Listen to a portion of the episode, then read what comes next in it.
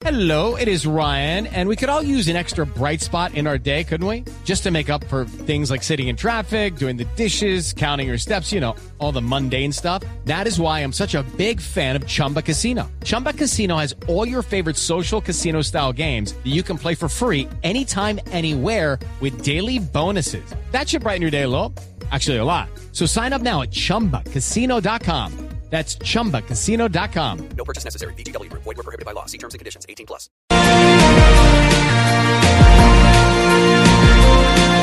Siete de la mañana, 57 minutos. Germán Vargas es candidato presidencial. Nos acompaña esta mañana aquí en Blue Radio. Doctor Vargas, muy buenos días. Buenos días, Néstor. ¿Cómo va? Bien, aquí atendiendo su gentil invitación. Gracias por acompañarnos. Eh, déjeme comenzar con una pregunta trascendental en este momento en Colombia. ¿Qué zapatos usa usted? Unos muy cómodos. A ver. Mire, ya están viejitos, pero tienen centenares de kilómetros recorridos. Cuando usted ve en las redes sociales y usted es seguidor de Twitter y toda esta cosa, la pelea entre Crocs y entre Ferragamo y esta mañana Martín Santos diciendo mi papá usa Converse, métanlo en la pelea. ¿Usted cree que eso hay, esos son simbolismos típicos de una campaña? No, no lo pienso así. Mire, yo soy vieja guardia. Utilizo los mismos zapatos sumamente cómodos para cada campaña. Tengo los de la del 2010, que tienen 4.000 kilómetros recorridos, la- los de la 2014, que tienen 3.000 kilómetros recorridos, Ah. y estos van a superar la cifra. Así, cuando, cuando me dicen los kilómetros recorridos, ¿es las correrías que hizo Las siendo, correrías. siendo vicepresidente? No las correrías en cada campaña. Utilizo los mismos en cada campaña. Y usted en mi closet encontrará la campaña del ¿Los 2006, tiene la del marcados? 2010, la del 2014. Un buen recuerdo, un buen recuerdo, ¿ah? Y por el tamaño de la suela, usted ve cuánto recorrieron. ¿Y eso le mete remontadora o no? No, son un grato recuerdo. Bueno, doctor Vargas, hablemos de, de los temas en serio de la campaña. Eh, ¿Me quiere explicar este aviso que, que publicaron ayer descalificando los resultados de las encuestas? No, yo no Es un estaría aviso- en condiciones de explicar. Es un aviso de una página grande Sí me pareció que muy critica, divertido. que critica a los encuestadores y dice que ellos ya tomaron partido. ¿Usted siente que las encuestas están manipuladas en esta campaña? Sí, sí lo siento. Mire, las encuestas en Colombia se han venido equivocando. Se equivocaron en una pregunta tan sencilla como lo fue la del plebiscito, que era un sí y un no. Se equivocaron en las elecciones regionales, en alcaldías tan importantes como Cali, como Bucaramanga, como la propia ciudad de Medellín. Particularmente esas, firmas que usted ve ahí, se equivocaron en los pronósticos sobre la elección del Congreso. Al Partido Conservador le colocaban cinco senadores, sacó 15. A Cambio Radical 4, sacó 16. Al Partido Liberal 6, sacó 14. De manera que unas encuestas que se equivocan en más del 300% no son unas encuestas confiables. Tienen un altísimo sesgo. Uno puede elaborar una encuesta dependiendo a los municipios que vaya, dependiendo del orden de las preguntas, dependiendo si cubre lo rural o no lo rural, puede producir un resultado. Eh, Y en Colombia le podría citar muchísimos más ejemplos Claro, claro. de cómo se han desacertado. Yo sé que me va a decir que las encuestas es la foto de un momento, no, pero le- aquí están tomando muy mal la foto. lo, que le, lo que le voy a Tienen decir- la cámara distorsionada. Lo que le voy a decir es, todas las encuestas dicen básicamente lo mismo. Una suben a un candidato dos puntos, otra lo bajan dos puntos. ¿Usted cree que los, que los encuestadores se ponen de acuerdo para dirigir el resultado? No, mire, hay encuestas costosas. Yo no creo que las que se están publicando asuman los costos de adelantar una encuesta técnica y científicamente bien elaborada. Tenemos encuestas de 20 millones de pesos que simplemente apelan a unas llamadas telefónicas en cuatro capitales del país. Tenemos encuestas que valen 500 millones de pesos, técnicamente más hechas, mejor hechas, con un muestreo en más de 100 municipios del país. Las firmas que están contratando estas encuestas no están incurriendo en esos costos. Doctor Vargas, usted, para meternos en el tema de campaña, ¿usted eh, siente que su votación va a ser superior a lo que marcan hoy esas encuestas? Hablando de las encuestas, Sí. nuevamente, fíjese que hoy lo que se ha impuesto en el mundo no son las encuestas como aquí se elaboran, son las encuestas de prospectivas, de perspectivas, que no solamente hacen 10 llamadas, sino que tienen en cuenta numerosos factores que Por inciden en las elecciones. Por ejemplo, la de cifras y conceptos. Yo no soy propiamente cercano a César Caballero, pero en esa se señala que la segunda vuelta se disputará entre el doctor Duque y Vargas Lleras. Por ejemplo, en la que contrató una firma, un gremio tan serio como la NIF, que también arroja el mismo resultado. Hoy en el mundo, le cito, por ejemplo, a una mujer que ha acertado recientemente, Lily Hill, que habla del scrapping, que es eh, adelantar unos sondeos de opinión entrando a las redes, viendo el nivel de conversaciones que hay en ellas. Hay nuevas modalidades Sí, hay- que pronostican con mucho más acierto. La diferencia entre, un- ocurriendo. entre una encuesta y, esos, y, y esas otras mediciones, esas prospectivas que usted dice, es que unas son con maquinaria y otras son sin maquinaria. Es en el tema de lo que se llama en Colombia maquinaria, que es difícil, es cierto, medir en el voto de opinión de las encuestas, en donde usted se siente más sólido. No, no solo porque a mí me respaldan hoy organizaciones políticas tan relevantes como el Partido Conservador, el Partido de la U, sino además porque como lo vimos en Estados Unidos, hay personas a quienes no le gusta decir por quién va a votar. Fue lo que ocurrió en la elección del presidente de los Estados Unidos, que todas las encuestas daban un resultado distinto y oh sorpresa. Fue lo que ocurrió aquí con el plebiscito. Nos hicieron creer que el sí iba a derrotar abrumadoramente al no. Ocurrió todo lo contrario. ¿Por qué? Porque mucha gente que iba a votar no, no lo confesaba. Sí, sí. Doctor Vargas, Mire no- usted, perdóneme, le cito un ejemplo. A ver. En el año 2010 que yo participé en la campaña, el doctor Mocus en las encuestas duplicaba al sí. doctor Santos. Llegaron las elecciones Era- era la ola y el resultado fue inverso.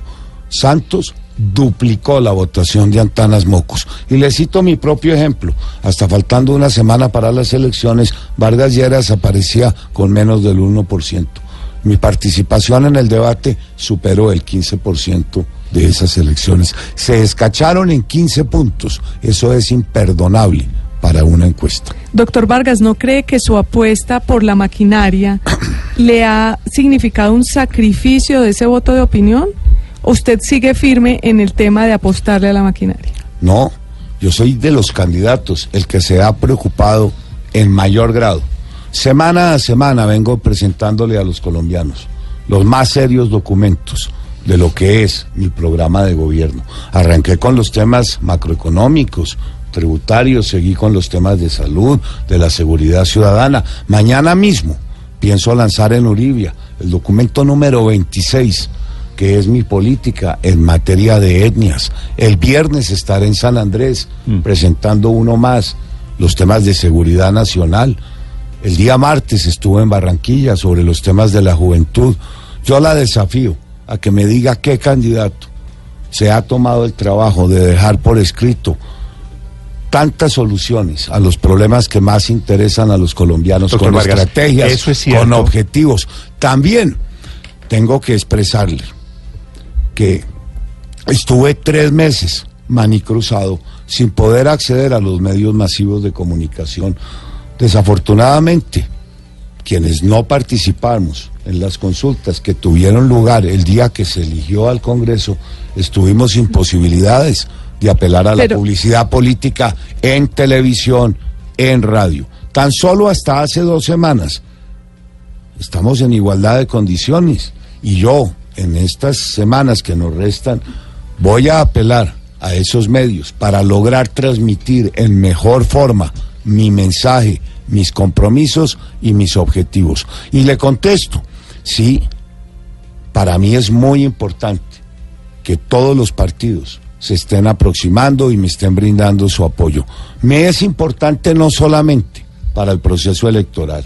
Yo soy el candidato que le puede garantizar a este país la estabilidad institucional, la tranquilidad, la certeza de que a partir del 7 de agosto todas estas reformas que vengo presentándole a Colombia, que no son pocas, tendrán el apoyo en el Congreso suficiente para tramitarse. Eso lo llaman la gobernabilidad, tan importante. Yo veo a muchos candidatos comprometiéndose a hacer reformas en muchos aspectos, en materia tributaria, de la salud, de la industria, y no dicen cómo las van a tramitar. Unos sí señalan que van a reducir el Congreso, que van a crear un choque institucional con las Cortes. Quienes sostienen eso, se les iría los dos primeros años creando los problemas y los dos segundos solucionándolos. Pero qué mejor que el próximo presidente de Colombia tenga amplísimas mayorías en el Congreso que le garanticen que en el segundo semestre de este año saldrán adelante todos los instrumentos de orden legal y todos los presupuestos para no perder Doctor un Vargas, minuto. pero una cosa es garantizar la gobernabilidad en el Congreso y otra cosa es casarse con casas políticas que han sido cuestionadas por corrupción. Usted ha venido diciendo que eso mismo ocurre con las otras candidaturas, pero pues como estamos hablando con usted, yo quiero preguntarle por casos puntuales como los que se han conocido en Santander con el clan Aguilar, en eh, Norte de Santander con Ramiro Suárez Corso, en eh, Magdalena, Corso no está en mi campaña. en Magdalena con Rosa Cotes. Rosa Cotes, ¿qué tiene de problema? Es la señora gobernadora. Le, le- le revelo algo que tenemos hoy en Blue Radio. Le revele La Procuraduría, sí, se lo revelo con gusto, doctor Vargas. La Procuraduría acaba de revelar un informe técnico que ya está en blueradio.com que dice que en la vía de la prosperidad, que fue impulsada por ella, por Rosa Cotes y por el Mello Cotes, que fue el exgobernador, hay un sobrecosto de 13 mil millones de pesos en el terraplén, en la zona de uno de Déjeme, los yo le explico porque yo sí que conozco de la pero- pero no, infraestructura en el pero país. primero- primero pero usted me pregunta por un hecho y me tiene que permitir no le contestar. no le pregunto del hecho, sino le pregunto en general de toda esa No, usted clase está haciendo política. una sindicación que yo le quiero responder. Bueno, y si me da primero- derecho a ello, con mucho gusto se lo Sí, aclaro. Pero, pero es que eran dos cosas distintas. Quería preguntarle primero. Está haciendo una sindicación a la señora gobernadora del Magdalena, yo se la No, contesto. yo no, en la Procuraduría. Entonces déjeme, le doy mi opinión. Claro. Si me invitan es para dejarme Claro, expresar. siga. Yo conozco muy bien esa carretera, ese contrato ya fue liquidado, lo fue liquidado desde hace mucho tiempo. Ese contrato fue objeto de pronunciamientos de parte del Tribunal Superior del Magdalena y de la propia Corte Constitucional. Sin duda, los costos en los acarreos para la construcción de esa carretera implicaba un desplazamiento de más de 70 kilómetros de los materiales. Ahí se presentó un problema por los altos costos. Esos costos fueron compensados, el contrato fue liquidado, ya fue liquidado. Las obras que se hicieron fueron acordes a los presupuestos que se ejecutaron y la propia gobernación con recursos propios y de locats va a permitir que se termine la obra. ¿Le puedo leer lo que dice la Procuraduría en el No, documento? yo estoy, yo no le eh, pido a usted que me lo lea, yo le doy mi, impe- Bueno. mi impresión. Y yo le digo que hay un sobrecosto, según dice el informe técnico revelado esta semana, de 13.500 millones de pesos en la vía de la prosperidad. ¿Usted sabe cuánto cuesta esa obra? ¿Cuánto cuesta? 300 mil millones de pesos. Sin ¿Y eso hace que 13.000 sean poco? No, ¿El no que sean poco, pero eso hace que el contratista tenga que responder por esos 13 mil y no la señora gobernadora. Bueno, esta es una perla. No, un no es una perla porque usted está haciendo una sindicación de algo que yo, no lo le estoy- digo no es bueno, cierto. Pero lo está diciendo la Procuraduría, doctor Vargas. Pero no ya hay- sí, yo. pero no es que la Procuraduría hay- tenga razón. ¿Ya hay una condena? Tengo el documento de la Pero Procuraduría. es- no hay una condena. condena. No, no hay una condena. Lo que pasa es que la Procuraduría, de nuevo, además le ruega a la Bueno, si me invitaron Cotes aquí a un debate de señor juzgado, Mello yo le, Cotes le di mi impresión hablen del tema. de lo que ahí está Claro. ocurriendo. Sí. La señora Rosa Cotes no firmó ese contrato, no hizo la licitación. Ese pronunciamiento ya es objeto del Tribunal Superior del Magdalena y de la propia Corte Sí. Constitucional, que está por encima de la Procuraduría General de la Nación, como usted bien Bueno, debe La saber. pregunta de fondo, doctor Vargas, era sobre el asunto de todas estas castas políticas que de alguna forma tienen cuestionamientos. ¿Eso le ha pesado a su candidatura? Pues yo no trabajo sino con gente que no haya sido condenada, no tengo a nadie condenado en mi campaña, yo creo en la presunción de inocencia. Lo que sí es que no puedo aceptar que yo represento, como usted lo trata de insinuar, el candidato que ha cogido a la corrupción. Mire usted lo que ocurre en otras campañas. Mire usted, yo no tengo a nadie condenado en mi campaña, como sí lo tienen otras ¿De quién? organizaciones ¿De, políticas. ¿De quién estamos hablando?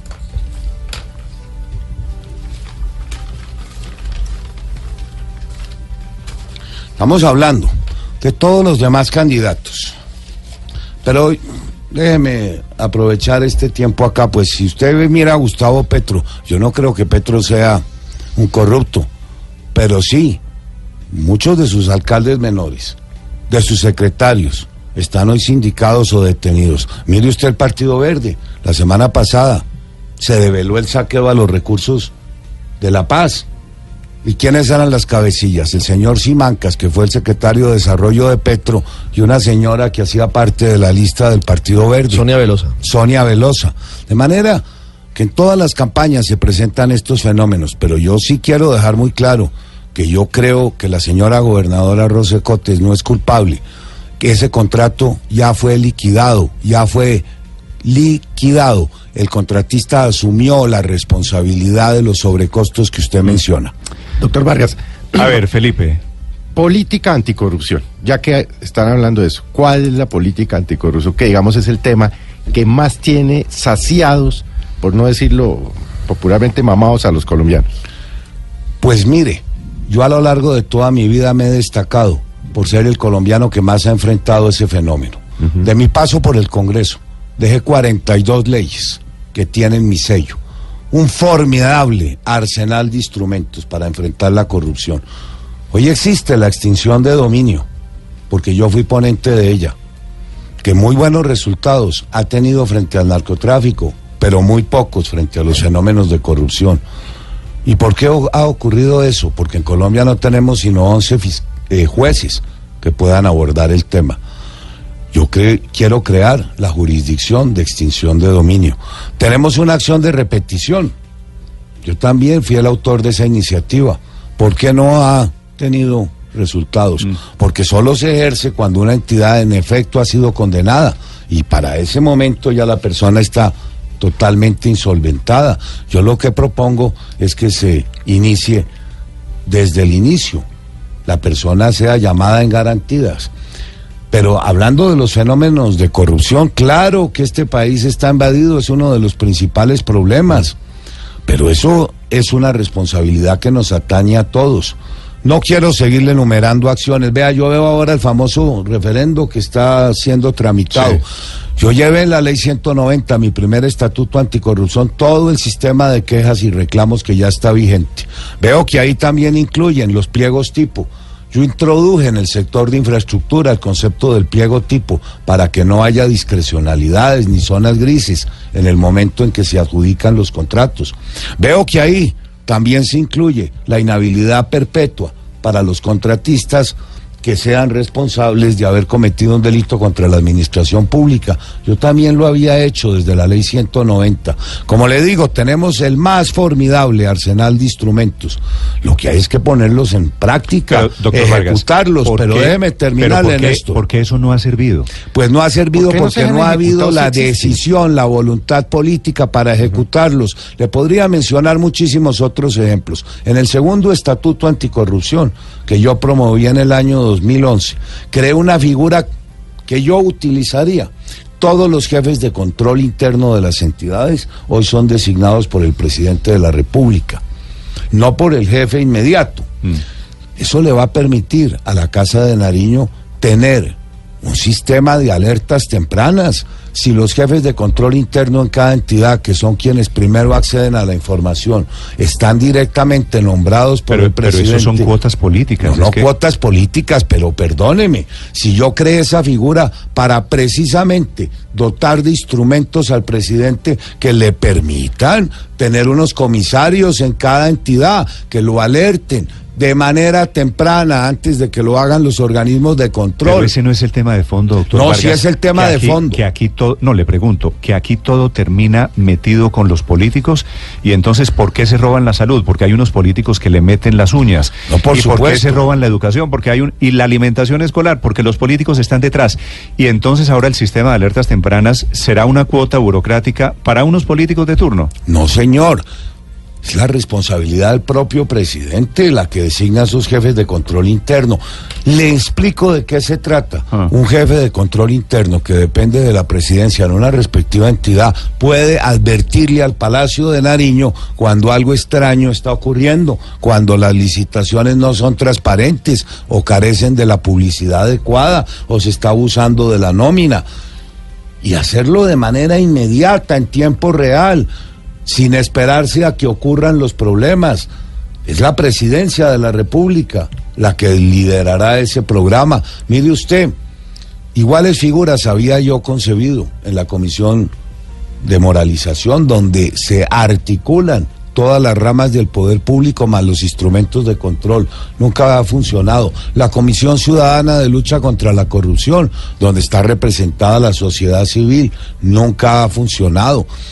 Pero déjeme terminar con esto.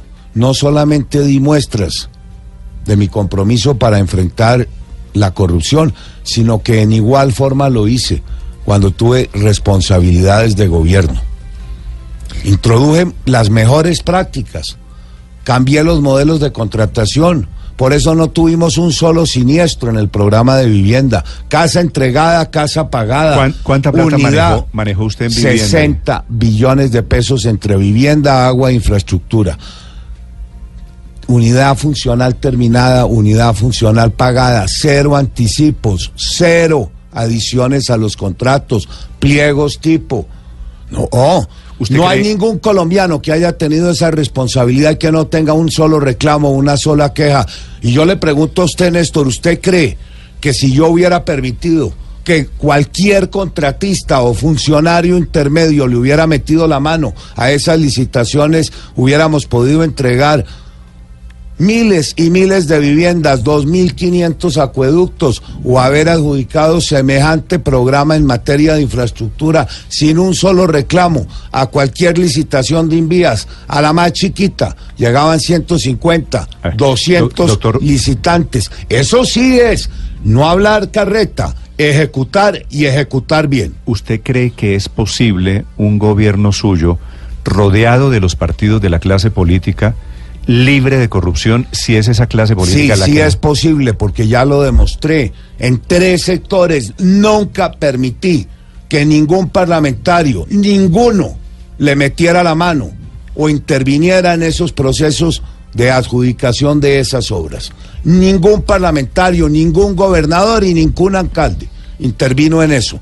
Nunca permití que eso ocurriera. Y cuando fui ministro del Interior, también cogí Fonsecom, que era la mermelada del ministerio, y se la trasladé al director de la policía de entonces, al general Naranjo, para que se ejecutaran los temas de seguridad ciudadana. Eso ocurría antes y ocurrió después de que yo abandoné el ministerio, pero durante mi paso por él, la totalidad de los recursos que se trasladaban a los municipios Pero- le fueron entregados al general Naranjo. Pero suena, suena, doctor Vargas, como que usted le declara una guerra a la clase política, porque o cómo la va a cambiar No, cuando mis llegue. relaciones con la clase cómo- política serán distintas. No ellos, voy. ellos le van a empezar a exigir a usted. No, no me van a exigir nada. Me pueden exigir obras en sus departamentos, me pueden exigir obras en sus municipios. Eso es de la esencia de la democracia, en un sistema de representación, donde tenemos un Congreso que tiene que representar a las regiones. Pero lo que no voy a permitir es que le metan la mano a la contratación, la gobernabilidad de la que yo hablaba aquí hace pocos minutos no dependerá ni de la asignación de contratos, ni de la asignación de cupos indicativos, ni vamos a permitir que ningún dirigente político interfiera en los procesos de contratación. Doctor Vargas, una A ver. pregunta. Otro tema importante. Padre Linero, para- lo escucha el candidato Germán Vargas. Para nosotros otro tema importante es la salud. Doctor ¿Cómo- Germán Vargas, le presento al padre Linero. Muy conocido. Gracias, doctor. ¿Cómo es la propuesta de que cada colombiano esté adscrito a un médico especializado en la familia? ¿Cómo es ese tema? Que es bien importante Bueno, para ese nosotros. tema no es novedoso. Los países que han tenido más éxito, como Francia, Inglaterra, Canadá, les cito esos ejemplos, han cambiado el modelo, cómo se ingresa al sistema de salud.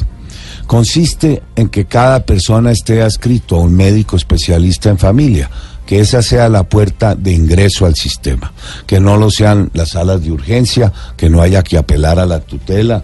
En Colombia se tramitan 120 mil tutelas anuales por medicamentos, por citas, por procedimientos.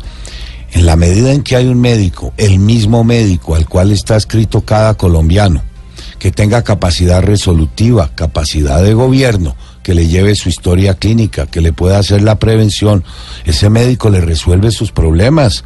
No lo tiene que estar remitiendo a otras instancias, solo si se necesita una imagen diagnóstica o un procedimiento, hace la remisión. Ese es el modelo más exitoso en el mundo y es el que yo quiero traer para Colombia. Pero en materia de salud, padre, también estoy hablando de darle cumplimiento a una ley que recientemente aprobó el Congreso para que todos los colombianos del régimen subsidiado adquieran los mismos derechos en calidad y en oportunidad de quienes están en el régimen contributivo. También en materia de salud estamos promoviendo un nuevo derecho y muy interesante para que todas las mujeres colombianas que no tienen un empleo formal accedan por primera vez al derecho a la licencia de maternidad en tiempo y en dinero. Cosa ¿Cómo- que va a repercutir. ¿Cómo así por primera vez? Pues sí, porque quienes no, las mujeres colombianas que no tienen un empleo formal no tienen el derecho a la licencia de Por eso, ¿y, quién, quién les paga la licencia? El régimen subsidiado, el sistema. Pero mire el impacto que eso puede tener, Néstor. Anualmente en Colombia nacen 700 mil niños. Sí. 500 mil de ellos no tienen garantizada la lactancia materna porque las madres no pueden disponer de ese elemental derecho. Y también estamos proponiendo formar 5 mil nuevos médicos y reconocerle a los médicos residentes algún tipo de remuneración. Estamos hablando de saldar la deuda con los hospitales públicos y privados del país que se viene acumulando desde hace nueve años. Los tenemos quebrados, les debemos más de siete billones de pesos. Usted va a cualquier hospital, padre, y yo sé que usted conoce bien. Las carteras morosa hoy con los hospitales públicos asciende a miles y miles de millones de pesos. Tenemos un sistema de cuentas de recobro. Hay que ponernos al día en esas materias. Sobre la salud, el, el frente al Ricardo. tema de las EPS, doctor Vargas, ¿usted las eliminaría? ¿Usted eh, daría un modelo distinto? ¿Qué controles se pondría? Porque hoy pareciera que la Superintendencia de Salud eh, no tiene los suficientes dientes para controlarlas. Ricardo, yo creo en el sistema de aseguramiento, pero lo que no creo es que de las más de 80 EPS, ni siquiera la mitad, mucho más de la mitad, no tienen ni la capacidad financiera ni el músculo para asumir las obligaciones que han contraído, ni siquiera conocen el perfil de riesgo de los colombianos que tienen asegurados. Yo eliminaría, liquidaría a muchas de ellas. Y lo mismo se puede decir de las IPS. Imagínese, Ricardo, en Colombia hay 18 mil IPS. ¿Sabe eso? ¿De qué se deriva? De que cada alcalde, cuando llega a su municipio, crea su propia IPS para montar en torno a la IPS y articular toda suerte de negocios. Pero 18 mil IPS, eso es incontrolable. Que son las clínicas y hospitales, para explicarle a la gente un poco que son la- Sí. las que prestan los servicios. O las la unidades. plata de la Exactamente. salud. o las Sí, sí. unidades donde se manejan los recursos del situado fiscal para la salud, no necesariamente una clínica, pero 18 mil IPS, porque en cada municipio ahí Y entonces, se ¿qué va a hacer para eso, doctor Vargas? ¿Qué va a hacer para destruir precisamente esa que es una de las Controlar principales? eso, mire, usted fallas? en los hospitales públicos en Colombia se encuentra, y yo sí que los conozco, con la siguiente situación. Le cito un ejemplo muy sencillo. Usted va y el hospital público tan solo lo es de fachada, porque al interior del funcionamiento del hospital, todo lo que podría generarle caja al hospital está concesionado. Las imágenes diagnósticas, las salas de cirugía, las farmacias, de manera que el cascarón de que solo sea un hospital público es una falacia. Usted va a Girardot, que es un hospital concesionado. Hay centenares de cirugías represadas. Tiene a, en Agua de Dios un hospital a 15 minutos con magníficos servicios, magníficos profesionales, toda la capacidad instalada y ninguna posibilidad de que remitan los pacientes Agua de Dios por los negocios que operan en el hospital de Girardot. Todo eso hay que eh, eliminarlo. Yo por eso creo que en la medida en que el régimen subsidiado y el régimen contributivo se equiparen y haga ya una sana competencia, no que se especialice uno en unos y el otro en otro, sino que ambos puedan interactuar, vamos a tener una sana competencia que va a eliminar muchos de esos problemas. Es Germán Vargas Lleras esta mañana en Blue Radio. Doctor Vargas, un par de preguntas finales. Eh, le voy a trasladar una que usted le hizo a Petro, porque escuchándolo, todo lo que usted propone, todo lo que proponen los candidatos vale plata, ¿cierto? Sí. El tema de las madres y el tema de la salud y todos los temas valen muchísimo dinero. ¿De dónde va a sacar la plata si por otro lado la reforma que, tributaria que usted propone es reducir impuestos? Entonces, ¿me permite tratarle ambos temas? ¿Cuánto No. tengo tiempo? Usted me hace una pregunta compleja. No, la pregunta. Un minuto y medio. Bueno, son las 8.27. Comienza Sí, yo a estoy proponiendo reducir los impuestos porque vivimos en un mundo globalizado. Tenemos tratados de libre comercio con los Estados Unidos, con Centroamérica, con Sudamérica, con Europa y el doble de la tasa impositiva de cualquiera de estos países. Hemos tenido el éxodo masivo más grande de colombianos. Miles y miles de colombianos se han ido renunciando a su nacionalidad, yéndose a situar como sujetos fiscales a terceros países. Y detrás de ellos se van las industrias y se van las empresas. En Colombia tenemos un régimen prácticamente confiscatorio para las personas que pagan sus impuestos y los pagan adecuadamente. Tenemos que sintonizarnos. Uno de los principales factores en materia de competitividad es la tasa impositiva. Y yo lo que estoy proponiendo es que nos ajustemos con lo que ocurre en otros países. Un impuesto de renta del 30%, eliminar las presuntivas. Y claro, viene su primera respuesta. Sí. Eliminar muchas exenciones que no tienen plena ¿A, qui- justificación a quiénes, por ejemplo? ¿A quiénes le va a eliminar exenciones? Decir las la- exenciones hoy vigentes valen un billón de pesos. Hay muchos productos que están exentos del pago del IVA y que no son de la canasta familiar. Hay en materia de renta innumerables exenciones. Con decirle que muchas que no tienen plena justificación económica valen casi un punto del Producto Interno Bruto. Hay que enseriar el régimen sancionatorio para quienes sigan adulterando fraudulentamente sus estados contables. Y lo que yo propongo es un régimen de transición para que muchos sectores que aún no se han formalizado, si les decimos que van a pagar unos impuestos razonables, pero que además van a estar expuestos a más severas sanciones, se formalicen. Pero déjeme decirle también que vamos a tener que tener un mayor crecimiento. Yo lo que propongo en materia de crecimiento es fortalecer al sector de la industria, la manufactura, el turismo, que tiene un enorme potencial, el sector agrícola, el de infraestructura, el de vivienda. Si recuperamos un crecimiento superior al 4%, pues vamos a tener mayores ingresos. Eh, Es natural que todos lo digan. Hay 80 billones de pesos que deja de percibir el Estado colombiano por concepto de la evasión. Lo fácil es decirlo, lo difícil es recuperar parte de ese dinero. En el equipo en el cual hemos venido estructurando lo que llaman la reforma tributaria, también tenemos un plan de contingencia. En el primer año se harían un millón de actuaciones administrativas. Vamos a poner en marcha. Yo fui el primero que lo dije, ahora un candidato lo repite como fórmula para todo, la factura electrónica, porque la factura electrónica no solo es un instrumento de control, sino es un instrumento que le permite a las pequeñas empresas entrar a un mercado de financiamiento secundario para sus propios negocios. No, ese plan está muy bien concebido. Entonces, que queden dos ideas claras. Reducir los impuestos, sí. Es uno de los principales elementos para recuperar la competitividad en Colombia y un plan de contingencia para que no dejar caer el recaudo fiscal que también lo tenemos preparado. La última pregunta, doctor Vargas, es sobre una noticia que se está produciendo en este momento. A ver, que, que yo creo que tiene que ver con usted. Coviandes. La Es Coviandes. Coviandes. La firma que construyó el puente Chirajara está anunciando esta mañana que tienen que demoler el puente, lo que quedó en pie, por supuesto, ya la otra mitad se había caído, por el riesgo de colapso. Ese puente Chirajara se construyó cuando usted estaba a cargo de las obras de infraestructura. ¿Qué tuvo usted que ver con Chirajara? No, ese puente se construyó mucho antes de que yo llegara como el 99% de esa carretera. Esa carretera fue adjudicada hace ya muchos años durante el gobierno del doctor Uribe. Pero no es que le quiera echar el agua sucia. No hizo parte del programa 4G que yo lideré. La carretera Bogotá-Villavicencio tiene tres sectores. Ese fue el primero que se contrató, el sector intermedio, y se contrató hace ya cerca de nueve años.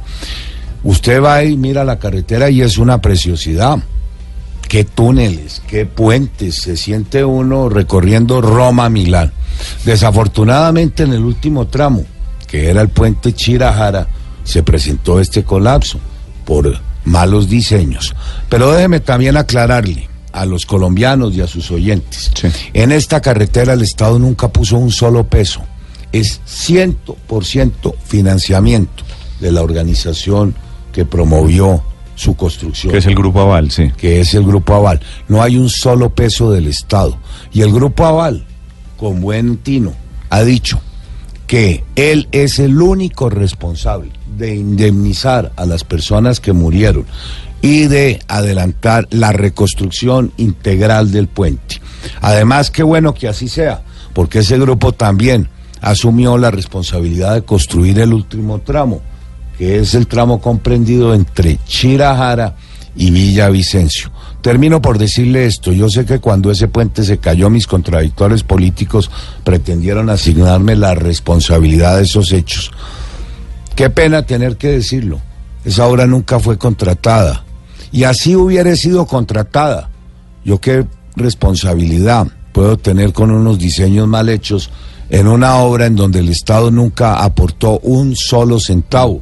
Es una iniciativa estrictamente ¿Usted le- privada. ¿Le sorprende este diagnóstico? Repito, esta noticia se No. va a producir en algún momento. El gerente de Coviandes, que es el doctor... eh, No, no me sorprende, pero sabe que las... dice lo siguiente, para informarle a los oyentes, dice, el diseño del puente Chirajara fue equivocado y no estaba hecho para soportar su peso. Pues sabe que no me sorprende, pero además es una buena noticia, porque nos da la tranquilidad que el nuevo puente que reemplace al que se cayó se haga con todas las especificaciones. Se eliminará hacia el futuro cualquier duda que pueda afectar la construcción del nuevo puente. Qué bueno que esa firma asuma la totalidad del costo, se dé la pela de derribar la parte que no se cayó y arranque de cero con diseños adecuados que van a darnos mucha tranquilidad cuando ese corredor vial entre en servicio. Doctor Vargas, muchas gracias. No, a ustedes, muy gentiles, hacía muchos meses No hablemos, que no compartíamos la sintonía creciente de Blue Radio. Muy bien, señor, gracias y, y nos seguiremos viendo. Estamos a un mes, mañana un mes de la campaña electoral. Le deseo mucha suerte. Oiga, y ese avisito que lo veo que le ha causado tanto impacto, Sí, porque yo a diferencia suya no tengo, no El estoy de las tan seguro, encuestas, sí, el no estoy tan encuestas. seguro de que, de que pegarle al espejo le mejore a uno la imagen. No, pero fíjese que ayer tuve oportunidad de estar en la noche grabando Semana en Vivo. La doctora María Jimena Duzán Sí. es pariente política del doctor Osvaldo Claro, son- son cuñados, claro. Son cuñados.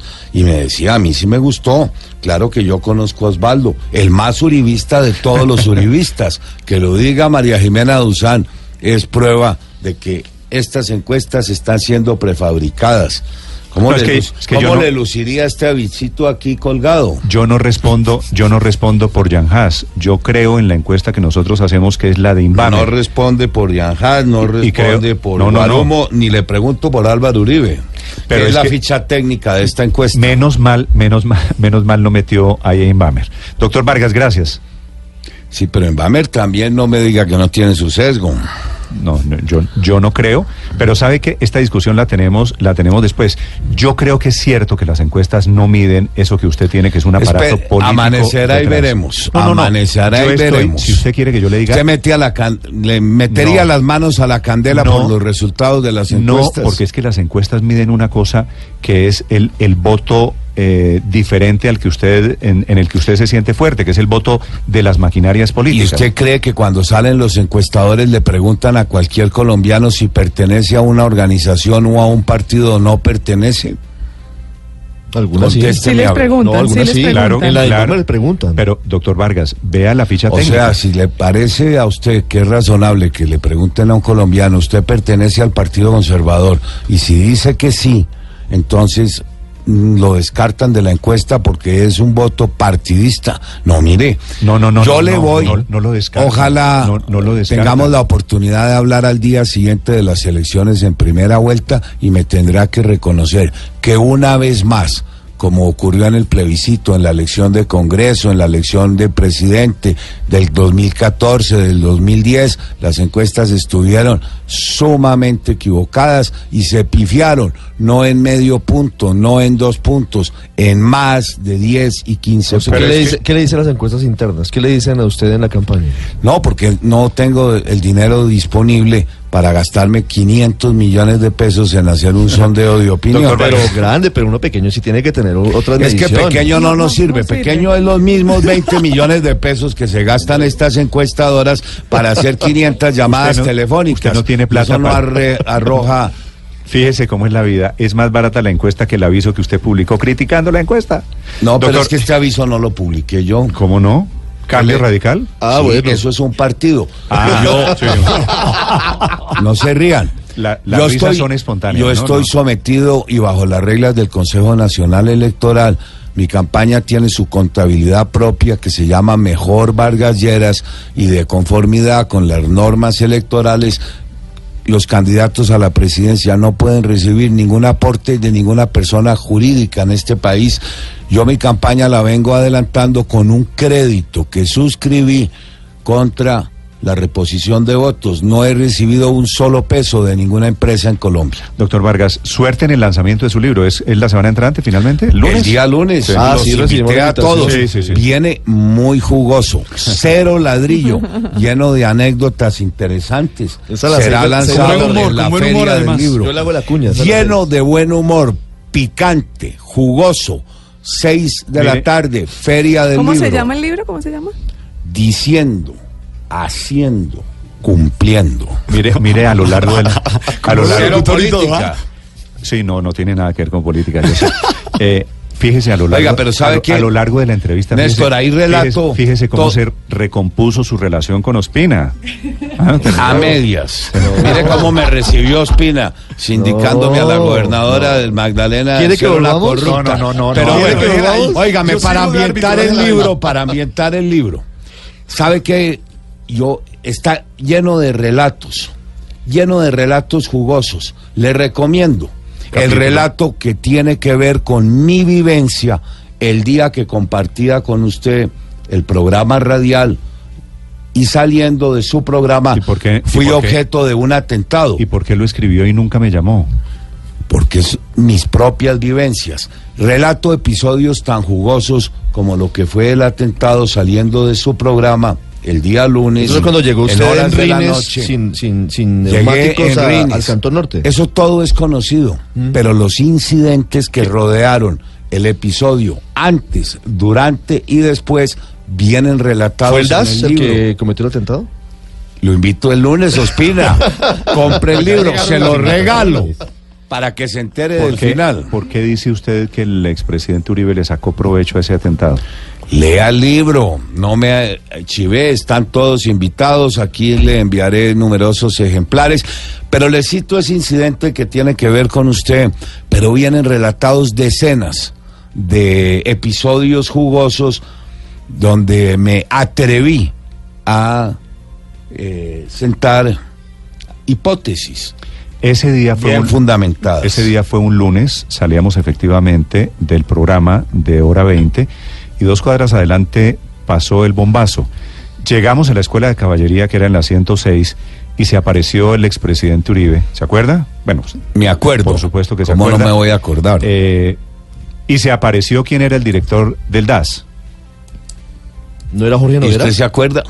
Me acuerdo perfectamente y me acuerdo lo que sucedió allá. Por eso le estoy diciendo, ¿cómo es posible que haya escrito sobre ese capítulo y no me llamó? Estaba, No, porque usted ni Si era era el que director, están hablando entre los dos. ni era el director del DAS, ni usted fue el responsable de que me asignaran un conductor que ese día no fui a trabajar, curiosamente. Me lo habían asignado dos meses antes a través de un contrato de prestación de servicios temporal. El joven provenía de Montería, dio unas explicaciones que nunca se verificaron, mintió para justificarse que no hubiera ido a trabajar ese día y luego léanse el El libro. desenlace- el todo lo desenlace que- es distinto, ¿En algún el- el señor Zuleta o no? Entre los Felipe. conductores o... Pero venga, el, el- Y luego, en el libro relato todo lo que fue el desarrollo de la todo lo que fue el desarrollo de la investigación, en qué terminó la misma, quiénes fueron llamados a declarar lo- y me- todos los manda, episodios lo que manda.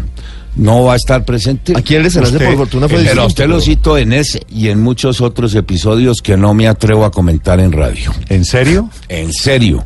Por Dios. Los Mande a invito a que recoger lo el lean. libro, Dios. Me, me deja preguntarle una cosa sobre Con eso. más razón, es que yo sospechaba eso, por eso le estoy diciendo cómo es posible que no me consultó, no me derechos de autor. Eh, doctor Vargas, le deseo mucha suerte con su libro. Bueno, mil gracias. Seis y media, Colferias, el lunes. A quienes me acompañen ese día, se los voy a regalar. Y a Pre- quienes no, tendrán que ir a las librerías. Editor Planeta. 8.42, ya regresamos en Mañanas Blue. Prólogo.